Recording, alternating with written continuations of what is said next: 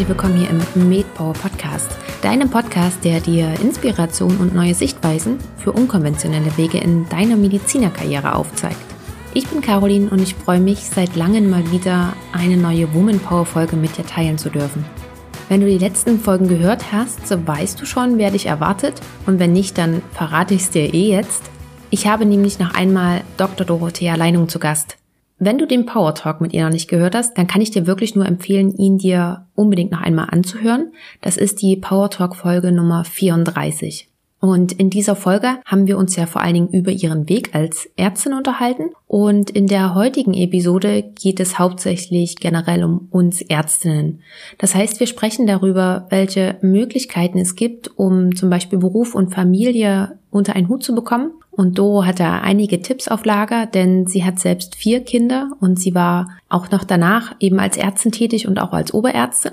Wir sprechen aber auch darüber, wie sie sich dann auch gerade in dieser Zeit als Oberärztin hat durchsetzen können und was Führung auch für sie bedeutet. Du merkst schon, wir haben wieder einiges angesprochen und daher ist diese Episode nicht nur etwas für uns Ärztinnen und ich lade wie immer auch sehr gerne die Männer mit ein, sich diese Folge doch einmal anzuhören. Und damit wünsche ich dir jetzt auch ganz viel Spaß bei der Folge.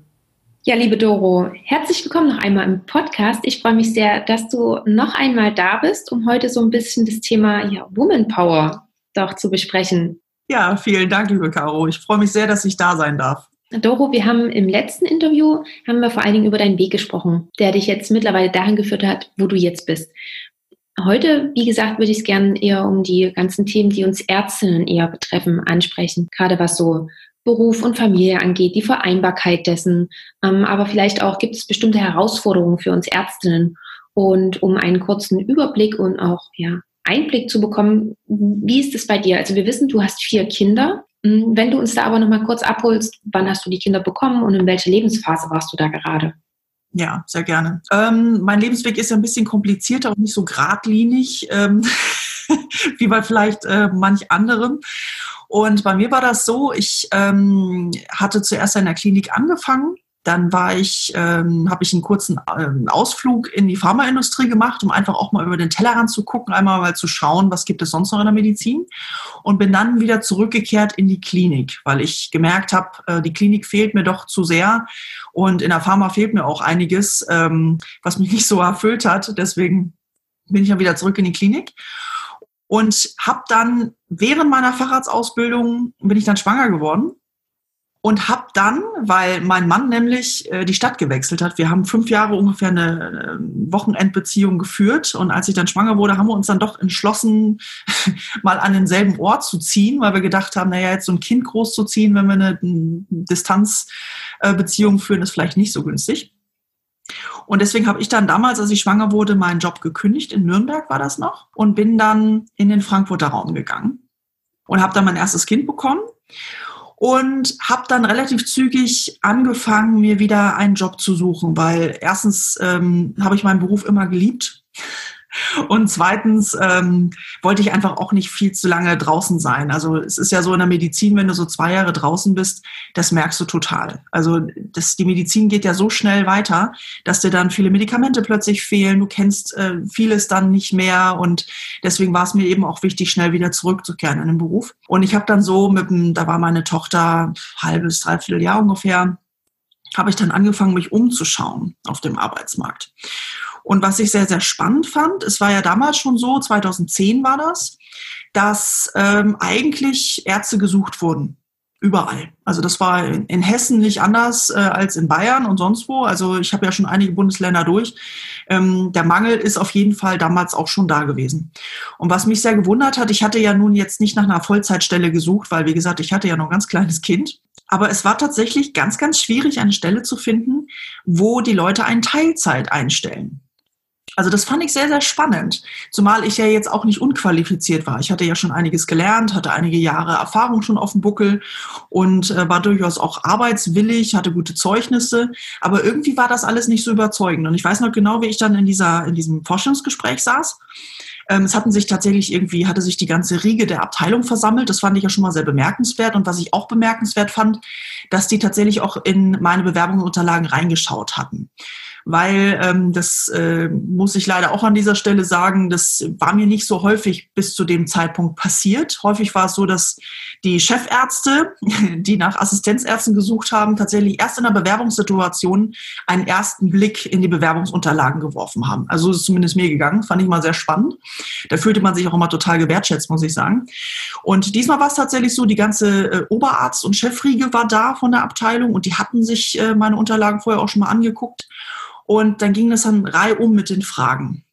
Und ähm, schließlich kam es dann zu der Kasus Knacktus-Frage, wie sieht das denn bei Ihnen aus mit Diensten? Und da habe ich mal zurückgefragt, ja, äh, was haben Sie denn hier für ein Dienstmodell? Weil ich hatte ja inzwischen schon einige Dienstmodelle kennengelernt.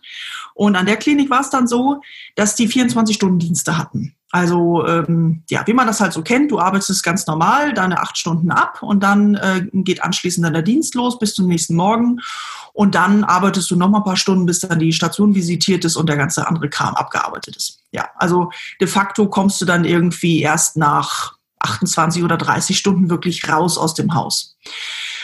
Und da habe ich denen dann auch gesagt, ja, also ähm, vielleicht ist es Ihnen entgangen, aber ich habe eine kleine Tochter und äh, wenn es geht, würde ich gerne entweder keine Dienste machen in dieser Form oder ähm, in stark reduzierter Form. Und haben die dann gesagt, naja, Teilzeit ist ja schon so schwierig und zweitens dann ohne Dienste, das ist noch schwieriger. Also so jemanden suchen wir eigentlich nicht.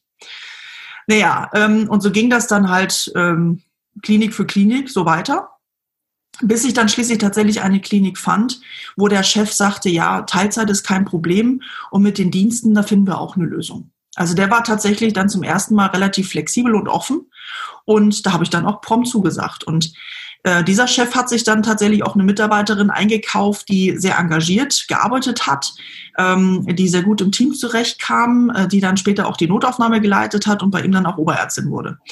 Ähm, nur mal so.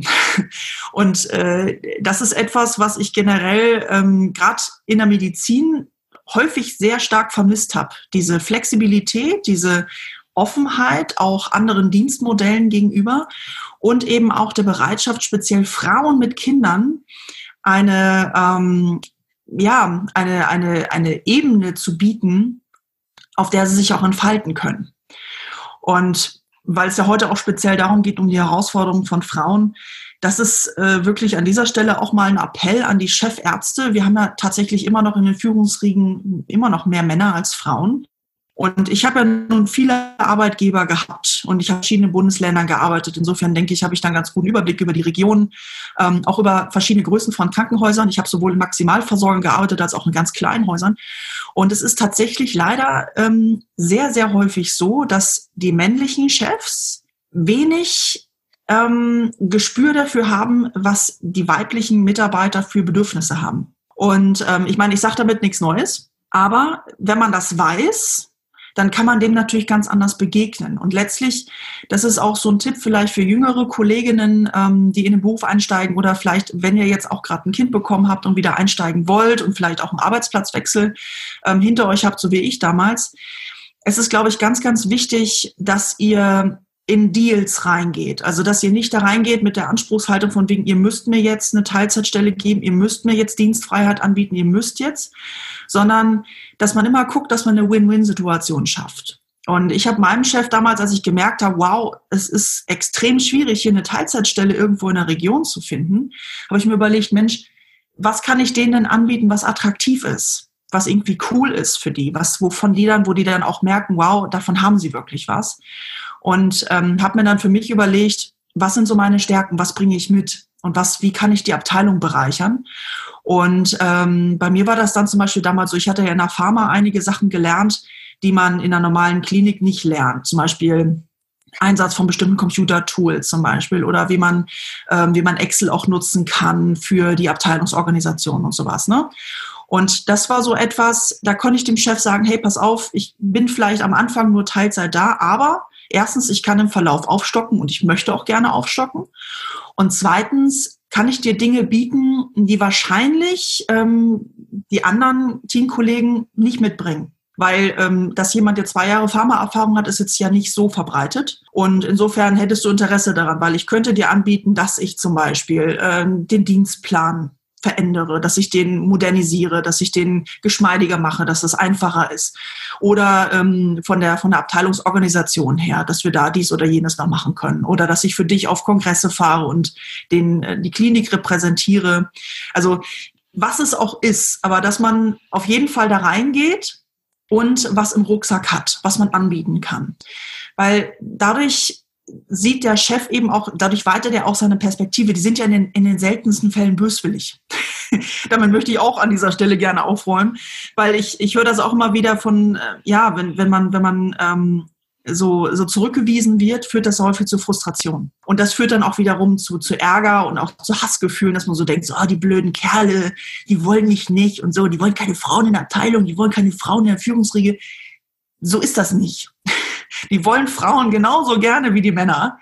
Aber ich glaube, es hat sehr viel damit zu tun, wie wir Frauen uns verkaufen. Und ich habe ja nun, ich war ja nun auch bei, bei genug Bewerbungsgesprächen dabei und Vorstellungsgesprächen dabei als Oberärztin und ähm, habe auch gesehen, wie Männer sich verkaufen und wie Frauen sich verkaufen. Und es ist tatsächlich häufig und leider immer noch so, dass wir Frauen unser Licht sehr unter den Scheffel stellen, was total schade ist. Weil ähm, häufig ist tatsächlich so, die Damen haben bessere Zeugnisse, häufig, also tendenziell, nicht, nicht durch die Bank, aber tendenziell. Und wenn man sich dann anguckt, wie die sich darstellen, dann denkt man so, oh Mensch, das kommt ja dem gar nicht nahe, was da auf dem Papier steht. Warum? Und deswegen mein dringender Appell, ähm, ihr müsst euch nicht verstecken. Ja, auch ihr Männer nicht im Übrigen, ja. Also es gibt ja auch viele schüchterne Männer, die sich auch unter Wert verkaufen, habe ich auch zuhauf erlebt. Also es ist jetzt, ähm, aber wenn wir jetzt mal speziell auf die, auf die Damen gehen, ihr müsst euch nicht verstecken. Wovor denn? Macht euch vorher Gedanken, was sind meine Stärken? Was habe ich wirklich hier in den Ring zu schmeißen? Was zeichnet mich aus? Was unterscheidet mich? Und wie kann ich da in die Verhandlung reingehen? Und macht euch das wirklich vorher bewusst. Geht da nicht blauäugig in die Bewerbungsgespräche rein und überlegt euch das erst in der Situation, weil dann ist es zu spät. Ihr seid dann aufgeregt, ihr seid nervös, euch fällt dann nur die Hälfte ein. Mir ist in manchen Bewerbungsgesprächen noch nicht mal mehr eingefallen, wann ich angefangen habe zu arbeiten. So nervös war ich. Deswegen ähm, macht euch da vorher Gedanken und seid auch ruhig, gebt auch ruhig ein bisschen an. Hey, ihr habt was zu zeigen. Ihr habt einige Jahre Studium hinter euch, ihr habt harte Prüfungen hinter euch. Ihr habt einiges an Wegstrecke zurückgelegt. Und das ist alles etwas, was ihr in die Waagschale schmeißen könnt. Und das solltet ihr auch tun. Und hey, selbst wenn ihr ein bisschen dick auftragt, wem tut das denn bitte weh? Also ihr habt eure Zeugnisse, wo genau drin steht, was ihr gemacht habt und was ihr könnt. Und dann habt ihr euer Auftreten. Und das ist 50-50. Es ist nicht, ihr werdet nicht eingestellt wegen eurer Zeugnisse, sondern ihr werdet auch vor allem eingestellt ähm, darüber, wie ihr euch selber verkauft, wie ihr auftretet, wie sympathisch ihr natürlich auch rüberkommt, ähm, aber auch wie selbstbewusst ihr seid, weil das ist auch etwas, das ist im Patientenkontakt so wahnsinnig wichtig. Die Patienten sind, wenn sie ins Krankenhaus kommen, verängstigt.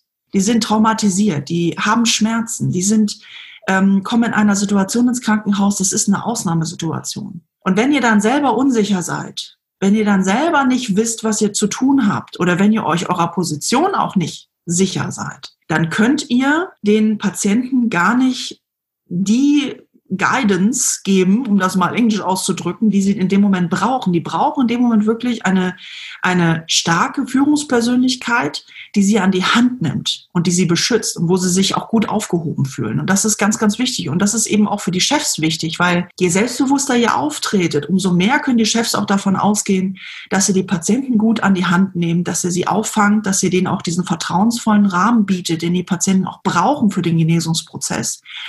Und umso besser ist es dann eben auch für die Abteilung und den Teamzusammenhalt, weil das, was ihr den Patienten gegenüber zeigt, das zeigt ihr natürlich auch euren Teamkollegen gegenüber. Weil ein selbstbewusstes, selbstsicheres Auftreten ist natürlich auch wichtig in der Kommunikation mit den Teamkollegen. Ob das Physiotherapeuten sind, ob das die Schwestern sind, die Pfleger oder auch Ärzte aus anderen Abteilungen. Ähm, und mit selbstsicher meine ich nicht arrogant, auf keinen Fall. Bitte versteht mich da nicht falsch. Arrogant aufzutreten ist der Tod Arroganz ist wirklich Selbstmord, beruflicher Selbstmord, habe ich immer wieder festgestellt, ist totale Scheiße. Speziell in der Medizin ist Arroganz totale Scheiße. Deswegen seid immer demütig, aber selbst bewusst, seid euch eurer Rolle bewusst, seid euch eurer Kenntnisse bewusst. Und selbst wenn ihr am Anfang, wenn ihr anfangt zu arbeiten, ich meine, mir ging es ja damals auch so, habe ich gedacht, so, oh, ich kann nichts, ich weiß nichts und oh, ob ich mir bloß keinen umbringe. Und dann kommt man in den ersten Nachtdienst und denkt, oh scheiße, ob ich da mal keinen umbringe. Und dann wird es immer schlimmer und immer schlimmer und man macht sich in die Hose. Aber das ist einfach so am Anfang. Sucht euch frühzeitig Menschen, die mehr Erfahrung haben. Und das müssen nicht unbedingt ärztliche Kollegen sein, das dürfen auch sehr, sehr gerne ältere Schwestern sein oder Pfleger, weil die haben meistens den Durchblick. Ja, wenn man anfängt zu arbeiten, ist es immer so, ich habe mich immer an die, an, die, an die Pflege gehalten, immer. Weil die, die hatten den Durchblick. Die wussten ganz genau, an wen man sich halten kann, welcher ärztliche Kollege hilfsbereit ist, wer kompetent ist, an wen man sich besser nicht wenden sollte. Und ich habe unfassbar viel von der Pflege gelernt. Unfassbar viel auch später in der, in der Notaufnahme oder auch auf Intensiv.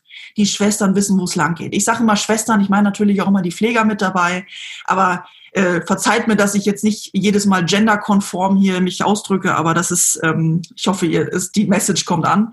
Deswegen, wenn ihr offen seid und euch an den Menschen orientiert und Hilfe annehmen könnt, dann ähm, funktioniert das auch. Und dann könnt ihr auch diese, diese Selbstsicherheit ausstrahlen, weil ihr genau wisst, selbst wenn ich irgendwas nicht weiß, ich habe ein Backup. Entweder habe ich ein Buch, ein ziemlich gutes Buch, was ich immer dabei habe oder was ich sofort griffbereit habe, wenn ich es brauche. Oder ich habe Kollegen griffbereit, die ich anrufen kann. Ich habe auch zum Beispiel später dann jüngeren Kollegen meine, meine Handynummer gegeben, habe denen gesagt, pass auf, heute ist dein erster Nachtdienst. Wenn du dich nicht traust, den diensthabenden Oberarzt anzurufen, was ich verstehen kann, weil manche diensthabende Oberärzte ruft man lieber an und andere nicht so gerne, habe ich denen immer angeboten, hey, ruf mich an. Scheißegal, wie spät es ist, ruf mich an, ich helfe dir und wenn wir zusammen nicht weiterkommen dann, und du den Diensthabenden anrufen musst, ja mai, dann rufst du den halt an, aber das ist dann unser, unsere letzte Last Line of Defense sozusagen. Und ähm, das, ist, das ist das, was Sicherheit gibt. Und deswegen mein Tipp an euch, sucht euch immer jemanden, der euch auffängt und der euch diese Sicherheit gibt, der dieses, der dieser Backup sein kann, weil wir haben alle angefangen. Ja, es ist wie in einer Fahrschule. Also wenn vor mir jemand fährt, der wo Fahrschule draufklebt, dann denke ich auch mal so, oh nein, warum immer ich mit der Fahrschule vor der Nase? Und dann denke ich, ach komm, jetzt stell dich nicht so an, du warst auch mal Fahrschüler. und das, das ist es halt. Deswegen ähm, macht euch da keine Gedanken bitte, sondern sucht euch Hilfe, sucht euch Unterstützung. Und es ist auch das, da bricht euch auch kein Zacken aus der Krone. Ich, ich erlebe erleb das auch immer wieder, das ist auch manchmal so ein, so ein Geschlechterding, glaube ich. Ähm, das speziell habe ich auch bei meinen Kolleginnen häufig erlebt, dass sie sich da nicht getraut haben. Sie sagen, ja, aber das, dann denkt er doch, ich bin inkompetent. Warum denn? Nein, denkt er nicht. Der denkt, dass du umsichtig bist. Und der sieht, dass du dich um deine Patienten kümmerst, dass es dir wichtig ist, gute Arbeit abzuliefern, weil du genau weißt, wenn du Mist baust, kann der Patient daran sterben. Das ist halt nicht irgendwie, du baust irgendwo ein falsches Teil ein und dann funktioniert der Apparat nicht. Nee. Wenn du irgendwas falsch machst, kann der Patient tatsächlich sterben. Und umso wichtiger ist es, dass du dir Backup suchst und damit verantwortungsbewusst umgehst. Und da sagt niemand, äh, bist du inkompetent oder was? Hast du keine Ahnung? Niemand. Das habe ich nie erlebt. Kein einziges Mal. Und niemandem bricht ein Zacken aus der Krone, wenn er fragt. Und wenn die Frage auch in seinen eigenen Augen noch so doof sein mag, es gibt verdammt noch mal keine dummen Fragen, weil jede Frage, jede gut beantwortete Frage kann Menschenleben retten. Und deswegen auch an dieser Stelle mein Appell, fragt bitte, immer fragen, fragen, fragen.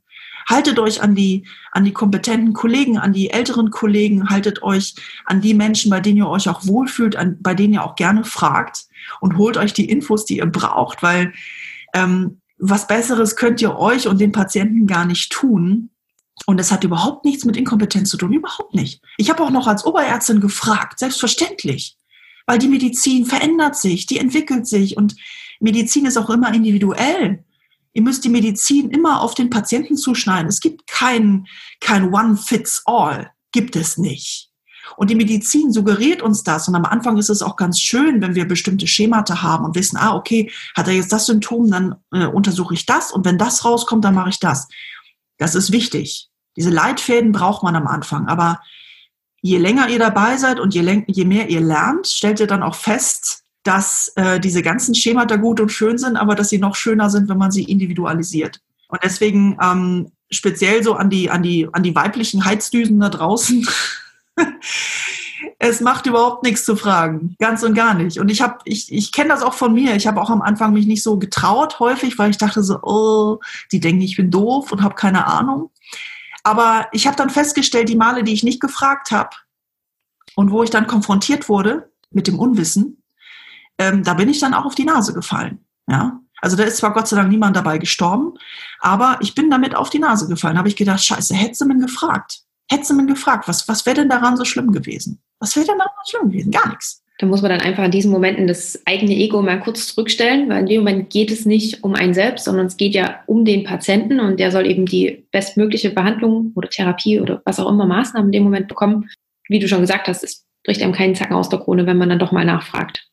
Ich musste auch so schmunzeln, als du das erwähnt hattest, dass du deine Handynummer weitergegeben hast, weil, also ich habe zwar für meinen ersten Dienst keine Handynummer bekommen, aber ich weiß noch, dass ich dann, als ich Dienst hatte, kam auch noch eine erfahrenere Assistenzärztin auf mich zu und die meinte, hier, Caro, ich habe Dienst auf der ITS, wenn was ist, ruf mich gerne an. Und wie du schon gesagt hast, das vermittelt ein, ein unheimliches Gefühl von Sicherheit.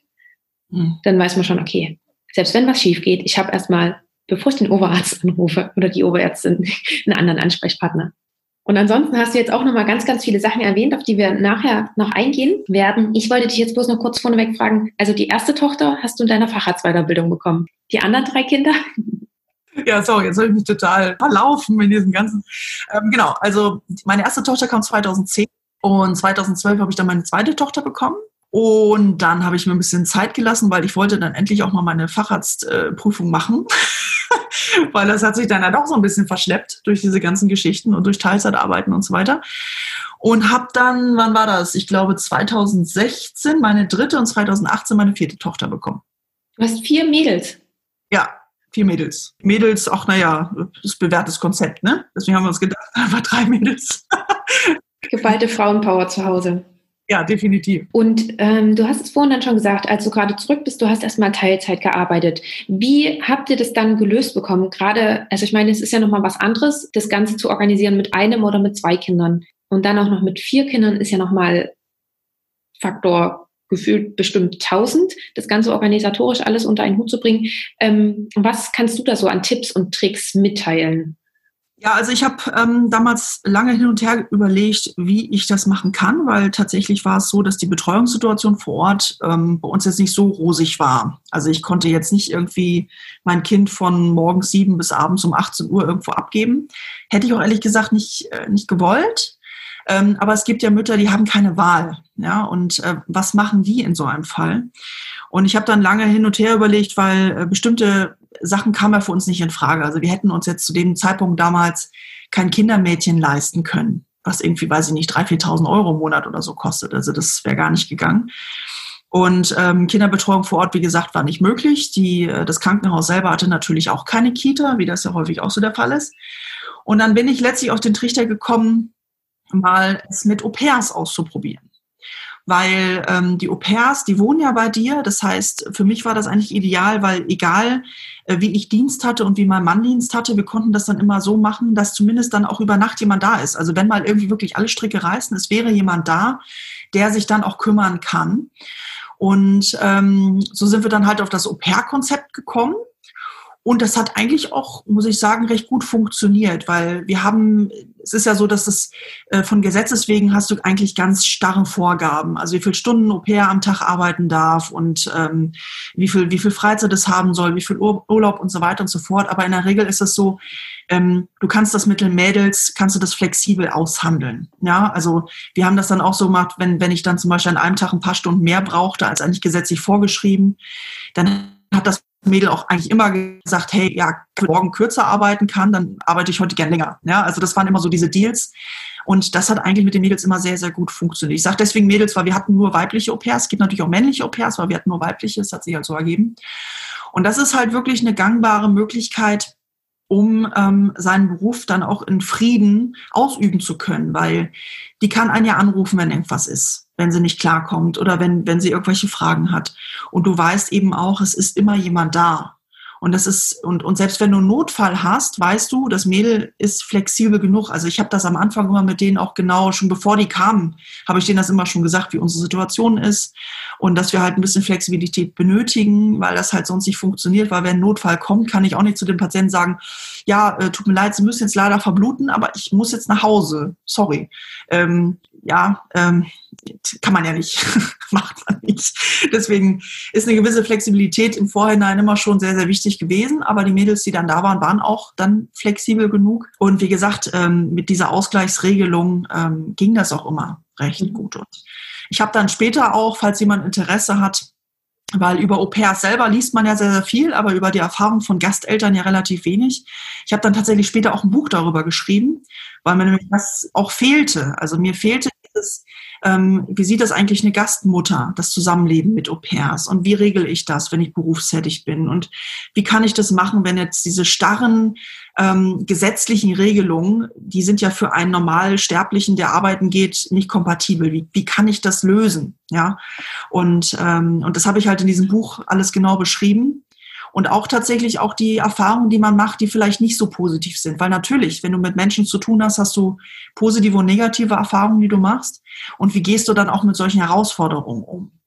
Und das habe ich in diesem Buch alles beschrieben, habe da auch viele Checklisten reingepackt. Also wenn ihr da Bock drauf habt, das gibt es bei Amazon, kann man sich das bestellen ähm, oder auch als E-Book. Und da könnt ihr da mal reinschauen und euch Anregungen holen, auch wie es mir damals gegangen ist. Weil natürlich, es war nicht alles rosig, es war auch manches schwierig. Aber ähm, gut, so ist es halt als Working Mom. Ja, kann man nicht sagen, das ist alles einfach. Sondern man macht schon einen gewissen Spagat, selbstverständlich. Das jetzt alles rosig darzustellen wäre gelogen, äh, weil es war nicht rosig. Aber es ist möglich. Es ist möglich, wenn du, wenn du kreativ bleibst, wenn du flexibel bleibst und wenn du auch Abstriche machst. Weil natürlich kriegst du das nicht alles immer perfekt hin. Du bist nicht immer perfekt pünktlich zu Hause. Ähm, du musst dein Kind vielleicht auch mal früher abgeben, als du es willst. Mein Kind hat selbstverständlich auch geweint, manchmal beim Abgeben. Und ich habe dann selber auch geweint, weil ich weg musste. Und ähm, das sind alles so Dinge, Entscheidungen, auf die ist man nicht stolz. Auch Entscheidungen, die man bereut im Nachhinein. Aber manche Dinge kannst du halt auch nicht immer frei entscheiden. Also es gibt eben auch Situationen, die sind vorgegeben, auf die musst du irgendwie reagieren. Und ähm, das ist, wenn man, wenn man eine arbeitende Mutter ist, ähm, oder auch natürlich ein arbeitender Vater, wenn, wenn das ist, ist ja geschlechtsunspezifisch, ja, ist völlig egal, aber es betrifft ja natürlich häufiger die Frauen, statistisch gesehen, muss man ja sagen, dann ist das keine einfache Kiste. Und es gibt viele Momente, wo du daran zweifelst. Warum arbeite ich überhaupt? Warum tue ich meinem Kind das an? Das Kind ist jetzt am Weinen und das weint bitterlich, es möchte zu mir und ich muss jetzt zur Arbeit. Warum tue ich mir das an? Diese Konflikte kenne ich zuhauf. Und das ist ganz furchtbar, auch nach, im Nachhinein noch, wenn ich zurückblicke. Ich würde auch einiges im Nachhinein anders machen. Definitiv. Ich würde zum Beispiel mir auch vielleicht noch mehr Zeit lassen, bis ich wieder einsteige zu arbeiten. Aber ähm, du hast eben auch nicht immer die Wahl, ja, weil ähm, das Heizöl will bezahlt sein, ja. Also ich habe Phasen in meinem Leben gehabt, wo ich so wenig, wo ich so pleite war, dass ich mir nicht zu essen kaufen konnte. Ohne Witz.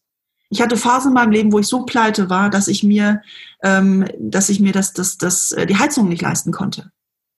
Und das sind so, so Dinge, ähm, deswegen ist es immer so schön zu sagen, wenn manche sagen, ja, dann, dann geh doch halt später wieder arbeiten. Das habe ich auch gehört, ja, von, von anderen Frauen, die haben gesagt haben, ja, warum gehst du schon wieder arbeiten? Bleib doch, sei doch für dein Kind da. Ja, ähm, du kannst das sagen ähm, du hast, du hast, du hast diese Sorgen nicht. Ja, deine Rechnungen bezahlen sich von selbst, weil dein Mann irgendwie äh, jeden Tag irgendwie eine Schubkarre voll Geld nach Hause bringt. Aber wenn du die Kohle nicht hast, verdammt nochmal, wenn du arbeiten gehen musst, dann mach mir doch nicht noch ein schlechtes Gewissen obendrein. Weil das Kind muss ja auch ernährt werden, verdammt nochmal.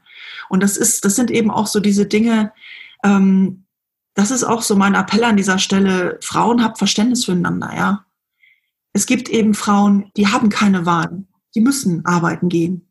Ich habe so viele Krankenschwestern bei uns im Krankenhaus gehabt, die haben sich wirklich den Arsch aufgerissen, weil sie nicht anders konnten, verdammt nochmal. Die hatten, die hatten keine, die waren alleinerziehend. Und da kam die, da kam die Mutter dann morgens ganz früh, hat das Kind dann übernommen und die mussten irgendwie gucken, wie, wie sie über die Runden kamen. Und andere Frauen haben dann gesagt, ja, was für eine Rabenmutter, warum setzt sie den Kinder in die Welt, wenn sie dafür, wenn sie für die Kinder nicht da ist? Und die kannten den Hintergrund gar nicht. es ist nicht immer so, dass man sich das aussuchen kann. Und bei mir war das halt damals auch so. Ich, ich konnte mir das auch nicht aussuchen, sondern ich musste irgendwie Geld verdienen. Weil, wie gesagt, siehe Heizöl, siehe Essen, siehe und so weiter. Ja. Und ich weiß, wie es ist, pleite zu sein. Das weiß ich. Und deswegen, ähm, es gibt eben Situationen, auf die ist man im Nachhinein nicht stolz. Und die hätte ich mir auch gerne anders gewünscht. Aber ähm, wenn du musst, dann musst du halt. Und ähm, für die Kinder ist das sicherlich auch nicht immer ideal. Aber es gibt manchmal eben keine Alternative. Und Au pair war für uns damals die bestmögliche Alternative, was war für uns noch bezahlbar. Und ähm, die Mädels waren auch im Großen und Ganzen, das waren nette Mädels, die sich auch liebevoll gekümmert haben. Und da hatte ich auch das Gefühl, die Kinder fühlen sich wohl. Ne? Das ist halt auch immer das Wichtige. Vertrau deinem Gefühl. Wenn du das Gefühl hast, die, dein, dein Kind tut sich, fühlt sich nicht wohl bei dem Au pair, dann, ähm, dann, dann änder was.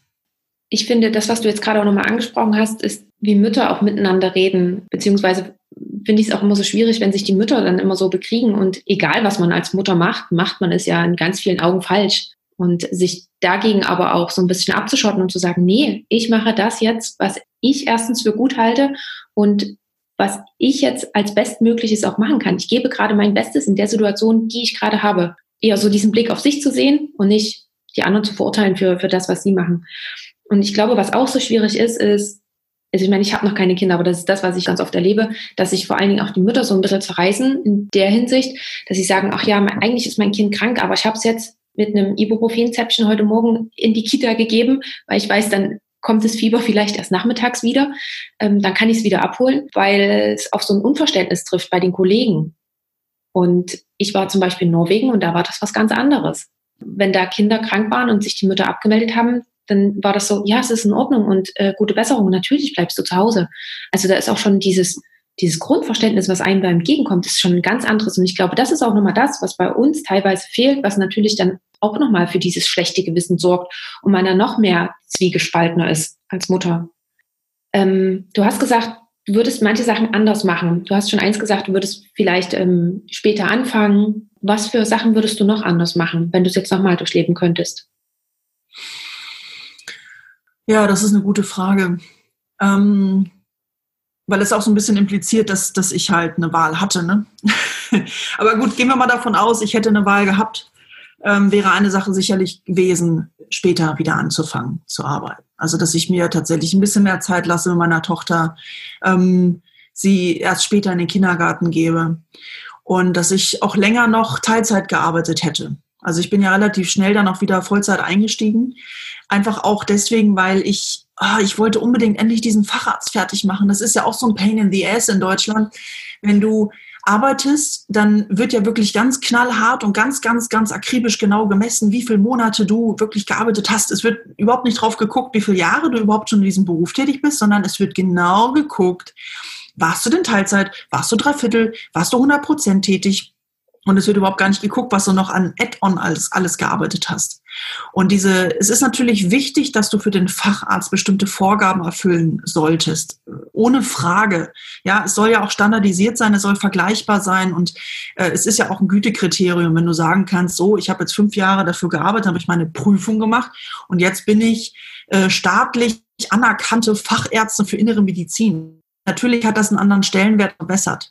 Darüber will ich jetzt auch gar nicht an dieser Stelle diskutieren, aber ähm, dennoch wäre es für, gerade für die, für die Mütter, glaube ich, häufig etwas angenehmer, wenn man auch mal Teilzeit etwas anders berechnen würde, als das, als das in Deutschland der Fall ist. Weil dann hätte man nicht immer so diesen, diesen, diesen Zwang, oh, ich muss jetzt aber noch 36 Monate, wenn, wenn ich jetzt hier Teilzeit weiterarbeite. Aber wenn ich jetzt wieder Vollzeit einsteige, dann brauche ich nur noch 24 Monate oder 20 Monate oder wie auch immer. Und das, das setzt einen halt auch selber so unter Druck, wieder Vollzeit zu arbeiten, weil ja alles andere nicht anerkannt wird. Völlig ungeachtet dessen, dass du ja Dienste machst. Völlig ungeachtet dessen, dass du am Wochenende ja auch da bist. Ja, weil das geht nicht in die Berechnung mit ein was ich auch totale Scheiße finde, auf Deutsch gesagt, ja, weil es spiegelt nicht die Realität wieder. Wenn man schon so akribisch guckt, dann soll man gefälligst auch mal die Dienstzeiten mit einberechnen, weil dadurch kannst du ganz viel wieder reinholen. Und wenn du mich fragst, was ich, was ich äh, hätte anders oder was ich jetzt retrospektiv anders machen würde, sind das tatsächlich diese Sachen. Ich würde mir insgesamt nicht mehr diesen Druck machen mit dem Facharzt Mei, dann wäre ich halt noch älter gewesen, ja und? Das, stimmt ja keiner dran, ja. Ich meine, ich wollte es halt auch endlich mal fertig haben. Ich wollte endlich Fachärztin sein. Das ist halt auch etwas, das ist so ein Meilenstein, ja. Wenn du den abgeschlossen hast, dann ist das halt auch nochmal was anderes, wenn du Fachärztin bist, als wenn du immer noch Assistenzärztin bist. Vor allem, wenn du irgendwie ähm, bestimmte andere Ziele noch erreichen möchtest in deinem Leben. Ne? Aber grundsätzlich, so retrospektiv muss ich sagen, wenn ich zwei Jahre länger gebraucht hätte für einen Facharzt, wen hätte es gekratzt? Niemanden.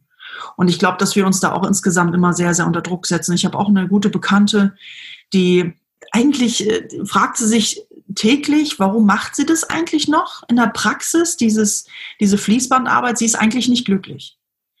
Aber sie sagt mir dann immer, wenn wir uns unterhalten, ja, aber ich möchte doch diesen Facharzt, ich muss doch diesen Facharzt machen. Sag ich immer, warum musst du diesen Facharzt machen? Warum denn? Wer sagt dir das denn? Niemand sagt dir das. Ja, aber dann ist man doch kein richtiger Arzt. Was? Natürlich bist du dann richtiger Arzt. Wofür brauchst du denn diesen, diesen Facharzt? Verdammt nochmal. Vor allem das Lustige ist gerade bei ihr, sie will eigentlich auch gar nicht in diesem Medizinerberuf bleiben, sondern orientiert sich jetzt schon Richtung äh, Medizinjournalismus. Das heißt, sie bräuchte den Facharzt auch nicht. Also das sind so diese Zwänge. Ich glaube, das ist etwas, ähm, wovon wir Mediziner und Ärzte uns auch mal frei machen dürfen. Ja, diese diese, diese Sachen, die von außen so aufoktroyiert werden, diese Titel und diese Fortbildung und diese Zusatzqualifikation. Wenn ich manche Praxisschilder lese, ja, da steht dann Dr. Heinz Müller, Facharzt für Allgemeinmedizin und Sportmedizin und Notfallmedizin und Naturheilverfahren und, und dann kommen da noch 15 Zusatzbezeichnungen, wo du denkst, wow, der hat aber ganz schön viel Geld für das Messing ausgegeben. Ja, damit das alles drauf passt. Ich meine, wen, wen interessiert das? Wen interessiert das? Mich interessiert das einen Scheißdreck, wenn er da 15 Zusatzbezeichnungen drauf hat. Ich will doch wissen, wenn, wenn ich zu einem Allgemeinmediziner gebe, kann der Ultraschall, hat der Erfahrung, hat der, kann der hier vernünftige Diagnostik, ist der nett? Ist der einfühlsam? Versteht der mich? Darum geht's mir doch als Patient. Und diese ganzen Zusatzbezeichnungen. Aber das sind so diese Trophäen, die wir so im Laufe des Berufslebens sammeln, die ich auch gesammelt habe, wo ich dachte, oh ja geil, jetzt bist du Notfallmedizinerin. Oh, dann machst du noch ein MHBA, dann machst du noch dies, dann machst du noch jenes und dann bist du ganz toll. Ein Scheiß bist du. Also, du kannst dich mit diesen ganzen Trophäen schmücken. Aber wenn du dein Arztsein nicht lebst, wenn du nicht nett zu deinen Patienten bist und wenn du denen nicht zuhörst und wenn du denen nicht die Hand halten kannst, wenn du die nicht anfassen kannst, kenne ich auch viele Kollegen, die fassen Patienten einfach nicht an dann bist du da fehl am Platze. Da kannst du dich noch mit so vielen Trophäen schmücken. Egal. Und das ist eben so retrospektiv betrachtet, meine Sichtweise hat sich einfach sehr stark verändert im Laufe der Jahre. Also dieses Trophäen sammeln und dieses Fortbildungspunkte sammeln, das ist ja auch so, ein, so, ein, so, ein, so eine sportliche, das ist ja schon olympische Disziplin ja, von der Ärztekammer. Diese 250 Fortbildungspunkte, die du da innerhalb von wie vielen Jahren, fünf Jahren sammeln musst, wo ich dann auch denke, yo, und auf noch eine Fortbildung gehen und dann, ja, hier gibt's noch sieben Punkte und da gibt's noch drei Punkte und hier gibt's noch zwei CME-Punkte und wenn du noch dieses Quiz machst, gibt's noch einen extra Punkt oben drauf. Sag mal, wo sind wir denn? Wo sind wir denn? Das macht uns doch nicht zu besseren Ärzten. Fortbildung ist wichtig, selbstverständlich, aber verdammt nochmal, es gibt doch Wichtigeres auf der Welt als sowas. Viel Wichtigeres. Und eben auch das mit den Kindern, das, was du gerade angesprochen hast mit Skandinavien. Ich habe auch Kollegen, die sind nach Skandinavien ausgewandert und die erzählen mir Sachen wie genau das, was du gerade gesagt hast. Also ein Beispiel. Eine Freundin von mir ähm, wollte ihrem Chef beichten, dass sie schwanger ist. Und die war total bedrüppelt, ne? weil kam aus Deutschland und in Deutschland ist das ja immer so ne Todesurteil, ne Todesurteil, wenn man irgendwie sagt, man ist schwanger, hat man so den Eindruck, ne? Da ist die Welt ja zu Ende. Und dann ist sie dahin und hatte schon ein ganz miese, pietriges Gesicht und der Chef so, ach du Scheiße, ach du Scheiße, was kommt jetzt, was kommt jetzt? Und sie dann so, ja, äh, ich muss Ihnen was sagen, ähm, äh, äh, ich bin schwanger. Er dann so, ach Gott sei Dank, Gott sei Dank, Sie sind schwanger. Ich dachte schon, Sie wollten kündigen, so wie Sie, so wie Sie aussahen, als Sie hier reinkamen. Und sie war so völlig perplex, so wie jetzt, wie? Er so, ja, schwanger ist auch kein Problem ja, herzlichen Glückwunsch, ganz toll, ich freue mich für Sie, ganz, ganz toll und super und haben sich schon überlegt und so, und wann gehen Sie denn Elternzeit? Wirklich voller Freude. Und hier in Deutschland, wenn du sagst, ich bin schwanger, kriegst du in der Regel eine andere Reaktion. Und tatsächlich, das ist etwas, daran dürfen wir noch massiv arbeiten. Diese Wertschätzung, dass eine Frau schwanger ist und da gerade neues Leben in ihr ranwächst, das ist etwas, ey, da kann man die Frau für feiern, ja? Da kann man sie für feiern. Aber was kriegen wir Frauen von unseren Chefs? Ein Gesicht. Also da möchtest du am liebsten, möchtest du gleich nach Hause fahren. Und auch die Kommentare. Ja, wann sind sie dann wieder da? Ja, äh, dann ist mit ihnen ja nicht mehr viel anzufangen. Dienste können wir dann ja auch wohl vergessen, wa? Äh, ich hatte Kolleginnen, die haben noch Dienste geschoben, obwohl sie hochschwanger waren und obwohl das hoch verboten ist. Die haben extra dafür unterschreiben wollen, dass sie die Risiken auf sich nehmen. Als ich dann Oberärztin war, habe ich dann den Mädels gesagt, pass mal auf, Mädels, ähm, egal was ihr mir unterschreibt, das ist mir alles scheißegal. Es ist illegal, es bleibt illegal und ihr bleibt bitte zu Hause und hört auf mit diesem Dienst. Gedöns. Also so hochloyal, wie das auch ist, dass sie das machen. Auf der anderen Seite, wenn etwas schief geht, wenn etwas passiert. Also man macht sich dann solche Gedanken drüber und es dankt einem keiner, nur weil man dort mal noch einen Dienst mehr übernommen hat. Man ist ja dann als Frau in der Verantwortung drin, man ist nun mal Mutter, auch wenn man noch schwanger ist, aber trotzdem ist man schon Mutter und muss auch da, finde ich, schon die Verantwortung übernehmen. Ja. Und ja, das sagt sich vielleicht auch jetzt ganz einfach von einer, die noch keine Kinder hat und nicht schwanger ist, aber ich glaube, das ist auch das, was du das letzte Mal schon mit angesprochen hast. Das sind so die eigenen Werte, dessen man sich bewusst sein muss und äh, dann danach einfach handeln muss. Ja, hundertprozentig. Und ich meine, wenn du mich fragst, was ich, was ich anders machen würde, ich habe mir ähm, am Anfang meiner Fahrradsausbildung habe ich mir die Hand gebrochen. Ich hatte einen schweren Fahrradunfall gehabt und hatte mir die Hand gebrochen und bin dann trotzdem noch arbeiten gegangen mit der gebrochenen Hand. Das war auch noch die rechte Hand. Also ich habe dann mit der linken Hand versucht, Blut abzunehmen und meine Patienten zu betreuen und hatte den Arm in Gips. Auch weil ich dieses, dieses übertriebene Loyalitätsgefühl hatte und weil ich dachte, ich muss ja funktionieren.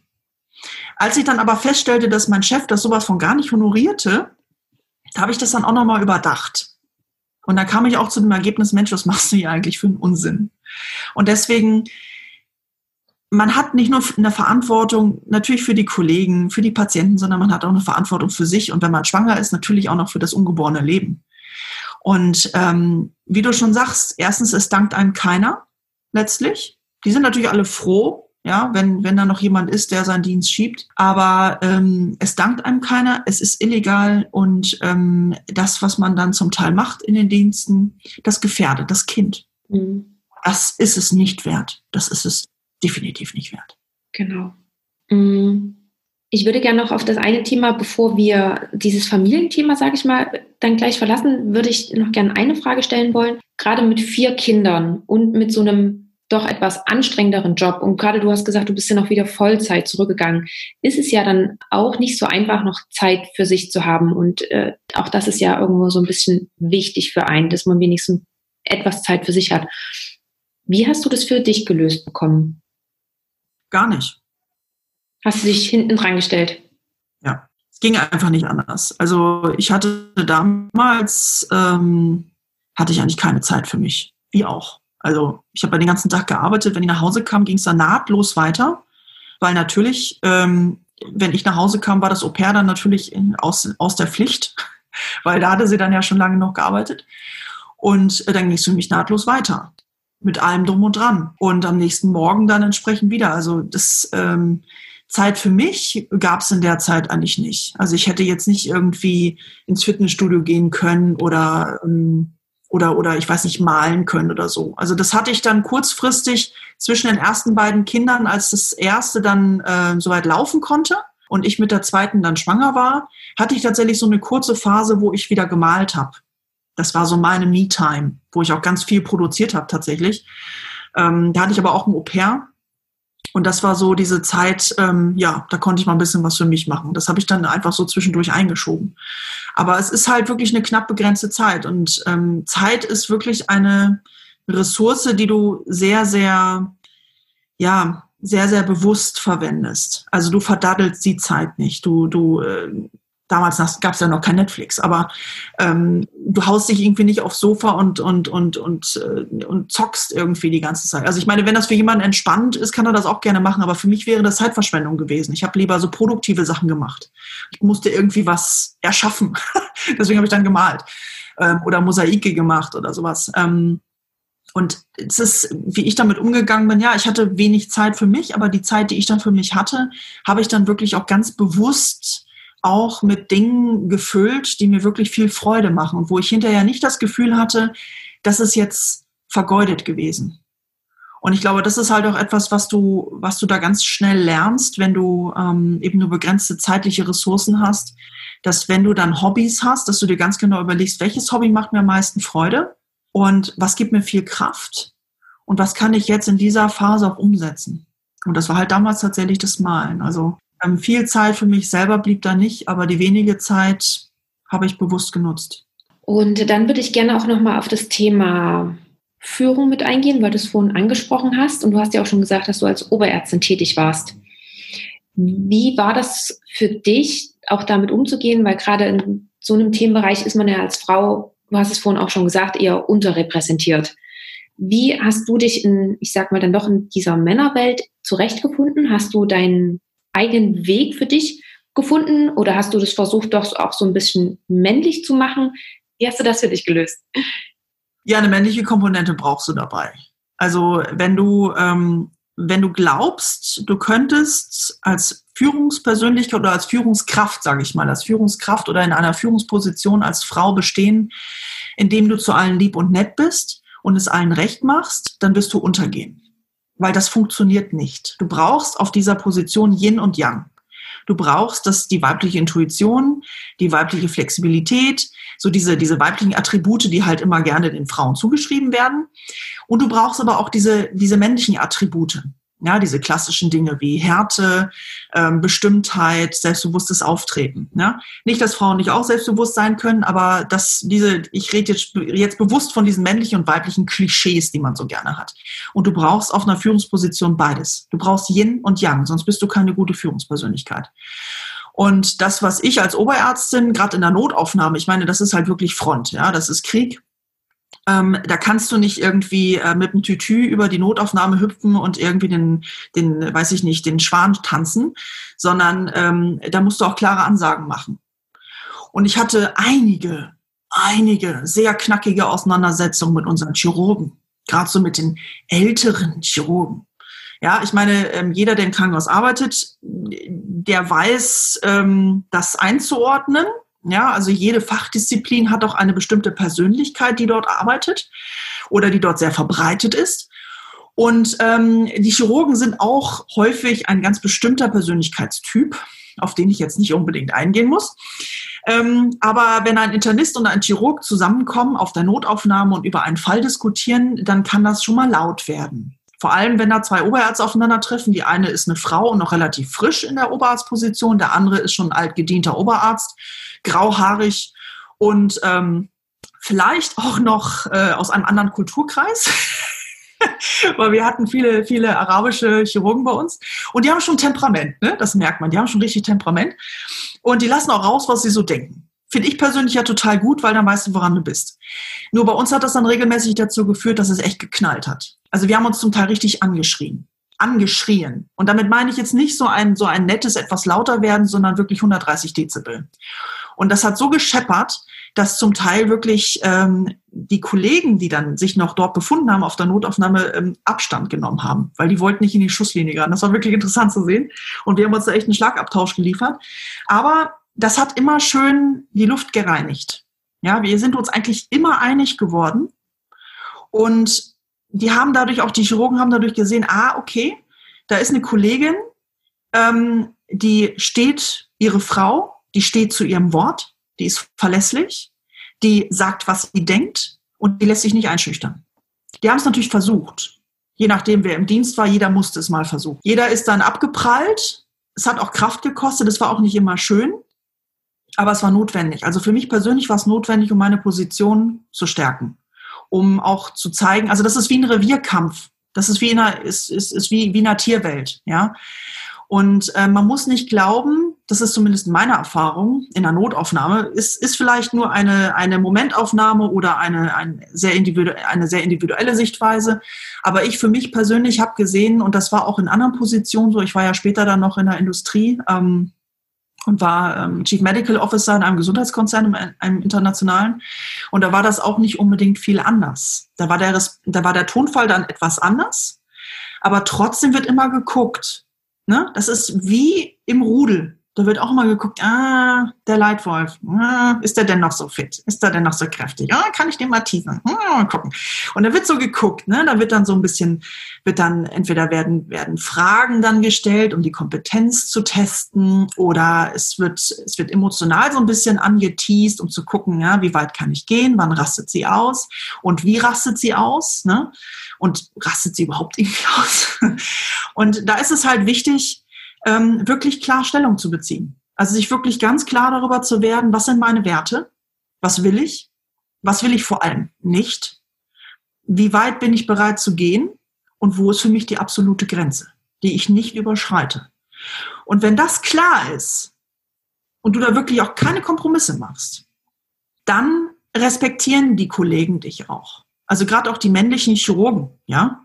Und äh, ich hatte da einige Fights, das kannst du mir glauben. Also das, weil die, die hinterfragen alles, was du machst. Alles. Jeder Scheiß wird hinterfragt. Und was auch noch geil war, in der eigenen Abteilung, die älteren Oberärzte, die auch schon irgendwie, weiß ich nicht, Ende 50 waren, fingen dann auch an, ähm, Dinge zu hinterfragen und zu teasen und zu gucken, wie weit kann ich gehen und so weiter. Und dann wurde eben auch geguckt, wie weit kann ich mein eigenes Revier ausdehnen auf Kosten ihres Reviers. Und da gab es auch wieder Auseinandersetzungen. Und ich habe dann auch an irgendeiner Stelle gesagt zu meinem Kollegen, ähm, das war damals äh, der Endoskopie, Sektionschef, der mir dann auch ans Bein pinkeln wollte. Und habe ich gesagt, pass mal auf, ähm, ich will da nicht in deinem Revier, also will da nicht in meinem. Sonst kriegen wir hier echt Probleme zusammen. Und das war, er hat dann noch ein bisschen gegrummelt und hat sich dann auch bei seinen Assistenzärzten über mich ausgekotzt. Das habe ich, hab ich natürlich mitgekriegt. Ne? So groß war die Abteilung ja nicht. Aber das hat sich dann auch irgendwann beruhigt. Er hat dann irgendwann gemerkt, so, ach, ja, okay, ärgert mich jetzt, aber ach, na ja, eigentlich macht sie einen guten Job. Okay, dann lasse ich sie mal in Ruhe. Und dann war auch Frieden. Ja, also wenn man, wenn man halt in eine Führungsposition reingeht, dann darf man sich darauf einstellen, dass das Reibungspunkte geben wird. Aber ähm, meine Empfehlung an dieser Stelle ist, diese Reibungspunkte dankend anzunehmen und sich auch vorher zu überlegen, wie ist mein persönlicher Rahmen? Wie weit gehe ich? Wo sind meine Grenzen? Was sind meine Werte? Und dann dauert es eine Zeit, es, es gibt immer eine Zeit des Kampfes. Das ist ganz normal. Das ist wie im Rudel. Aber nehmt das sportlich. Nehmt das wirklich sportlich und nicht aggressiv und vor allem bitte nicht persönlich. Ich habe einige Sachen persönlich genommen damals. Völliger Blödsinn. Nehmt es nicht persönlich. Das ist einfach Sport. Männer lieben diesen Sport. Und wenn man, wenn man halt in einer Männerdomäne unterwegs ist, wie ich dann ja später auch als CMO, nehmt es sportlich und niemals persönlich. Es ist einfach Sport. Und wenn man das sportlich nimmt, dann macht es sogar Spaß. Hast du dich denn irgendwie besonders auch darauf vorbereitet, auf diese Rolle? Hast du ähm, ein Seminar besucht oder dich irgendwie noch mehr mit, was bedeutet eigentlich Führung auseinandergesetzt? Wie will ich führen? Ich habe natürlich so zum Teil auch auf dem Weg so Führungsseminare mal besucht. Aber ähm, ganz ehrlich, also meine Meinung zu dem Thema ist, entweder du bist eine Führungspersönlichkeit oder du bist keine Führungspersönlichkeit. Du kannst natürlich bestimmte Dinge lernen, was weiß ich, so Mediator, ne, wie kommuniziere ich mit den Kollegen. Aber ich habe die Erfahrung gemacht, du kannst noch so viele Seminare besuchen. Wenn du nicht bereit bist, auf die anderen einzugehen und wenn du nicht bereit bist, ähm, diesem höheren Zweck zu dienen, und das ist halt das Patientenwohl und dass die Mitarbeiter sich wohlfühlen. Das sind, das sind die beiden heiligen Zwecke. Was anderes gibt es nicht. Wenn du dazu nicht bereit bist, dann kannst du noch so viele Seminare besuchen, dann bist und bleibst du einfach ein Arsch. Und dann braucht man dich als Führung auch nicht. Und ich habe einige Kollegen gehabt, wo ich gedacht habe, Mensch, Leute, wie seid ihr denn in diese Position gekommen? Das funktioniert da vorne und hinten nicht. Ihr hört nicht zu, ihr könnt nicht kommunizieren. Euch ist es egal, was die anderen denken, fühlen und wie es ihnen geht.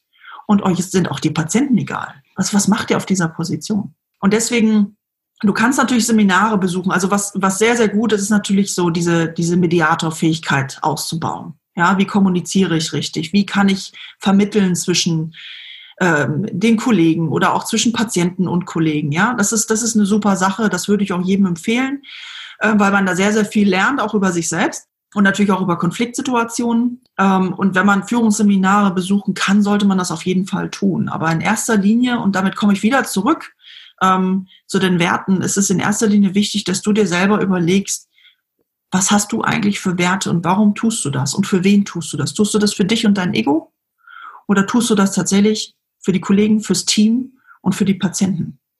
Und äh, wenn du dir diese Frage gut beantworten kannst und auch weißt, für wen du es tust, und das ist eben nicht, man ein bisschen für sein eigenes Ego tut man es ja immer. Ja, da würde ich lügen, wenn ich jetzt sagen würde, ich habe auch, ich habe das überhaupt nie für mein Ego getan. Jeder tut es auch ein bisschen für sein Ego, selbstverständlich. Aber der Hauptgrund und das Hauptziel sollten tatsächlich das Team und die Patienten sein.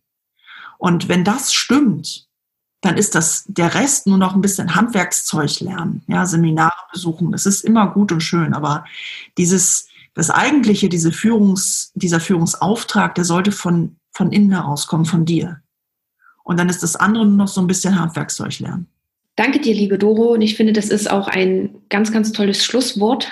Mm, eine Frage hätte ich trotzdem noch. Hast du vielleicht noch eine Buchempfehlung zu diesem Thema? Gibt es da ein Buch, was dich besonders inspiriert hat? Ah, gute Frage. Jetzt hättest du mir mal vorher stellen sollen, hätte ich mehr Zeit nachdenken. ich glaube, ich habe in der letzten Podcast-Folge schon ähm, äh, erfolgreich ist, wer Regeln bricht. Ne? Genau. Ähm, das, ist, das ist wirklich ein unfassbar gutes Buch, das sich auch perfekt auf die Klinik anwenden lässt, weil es da auch in erster Linie um Werte geht. Und das kann ich an dieser Stelle auch wieder unumschränkt empfehlen. Ähm, was mich als Arzt sehr berührt hat, war dieses Buch, ähm, oh, wie heißt es? Ich glaube, das ist von Loan. Ähm, das gucke ich nochmal nach, dann kannst du es in die Shownotes reinschreiben. Ähm, ich glaube, das heißt irgendwie so, was einen, was einen guten Arzt ausmacht oder so. Das muss ich nochmal nachgucken. Aber das ist ein Buch, was mich unheimlich berührt hat und auch unheimlich geprägt hat, weil es tatsächlich auch nochmal so an die, an die inneren Werte eines Arztes appelliert. Und das war, und der Lohn war, war ja ein Arzt, das hätte ich nicht gedacht. Ähm, jeder kennt ja wahrscheinlich die Lohnklassifikation. Ähm, dachte ich, dachte mir, naja, ich konnte mir unter dem nicht so richtig vorstellen, aber das muss wirklich ein unfassbar einfühlsamer, ähm, toller Arzt gewesen sein, der wirklich für seine Patienten richtig gelebt hat. Und ähm, das, das, das fand ich damals unfassbar gut zu lesen, weil ja, weil er, weil er das mit so viel Herzblut geschrieben hat und so aus der, aus der Sicht des Patienten und für den Patienten, ähm, da ist mir wirklich das Herz aufgegangen, weil das ist so dieses, dieses ursprüngliche, warum man ähm, oder warum die meisten von uns überhaupt vielleicht Arzt geworden sind, ja, dieses helfen wollen, für den Patienten da sein wollen und dieses, ja, diese Werte, die aus dieser Liebe zum Patienten heraus entspringen. Und das ist, ähm, wie gesagt, ich gucke es nochmal nach, dann kannst du in die Show Notes packen. So Wirklich ein unfassbar tolles Buch. Die Kunst, ein guter Arzt zu sein, glaube ich. Genau, die Kunst, ein guter Arzt zu sein, so heißt es. Von Lone. Perfekt, das packe ich natürlich mit in die Show Notes. Ja, und Doro, dann äh, ganz, ganz lieben Dank noch einmal an dich, dass du noch ein zweites Mal hier im Podcast warst. Ich habe mich sehr gefreut und danke vor allen Dingen auch für die ja doch persönlichen Einblicke, auch in dein Familienleben und dass du auch vielleicht so etwas naja, unschön ist das falsche Wort, aber dass du auch ein paar andere Sachen mit uns geteilt, aber auch so ein paar negative Aspekte angesprochen hast. Und genau, von daher ganz, ganz lieben Dank dafür. Ja, sehr, sehr gerne und vielen Dank, dass ich dein Gast sein durfte. So, das war das Gespräch mit Dr. Dorothea Leinung. Ich hoffe, dir hat die Folge gefallen und das war auch eine gute Ergänzung zu unserem letzten Gespräch. Mir ist es eigentlich wie beim letzten Mal ergangen, nämlich dass ich gerade beim Nachbearbeiten der Folge so viele kleine Infos und ja, vor allen Dingen da Basics mitgenommen habe, die bei Doro oftmals zwischen den Zeilen kommen. Falls es bei dir so war, schreib mir sehr gerne und schreib mir auch sehr gerne, was das bei dir war. Vielleicht kennst du aber auch jemanden, für den die Folge interessant ist, dann leite sie auch super gerne weiter. Das Thema Au pair habe ich hier nicht weiter vertieft, da es ja schon eine Podcast-Folge gab, in der wir dieses Thema ausführlich sozusagen besprochen haben. Falls du diese Folge noch nicht kennst, dann hör sie dir mal an. Das ist die Folge mit Marie und das müsste die vierte Woman Power Folge sein. Die ist ebenfalls sehr, sehr zu empfehlen. Alle genannten Bücher habe ich dir in den Shownotes verlinkt und auch zu Do habe ich dir alles weitere ganz einfach nochmal mit in die Shownotes gepackt, damit du da nochmal nachschauen kannst, falls du, ja, falls dich das nochmal mehr interessiert und du dann noch dich etwas mehr darüber informieren möchtest. Ja, dann danke ich dir, dass du wieder mit dabei warst. Und ja, lass es dir gut gehen und hab noch einen schönen Tag. Wir hören uns dann zur nächsten Folge wieder. Bis dahin, ciao!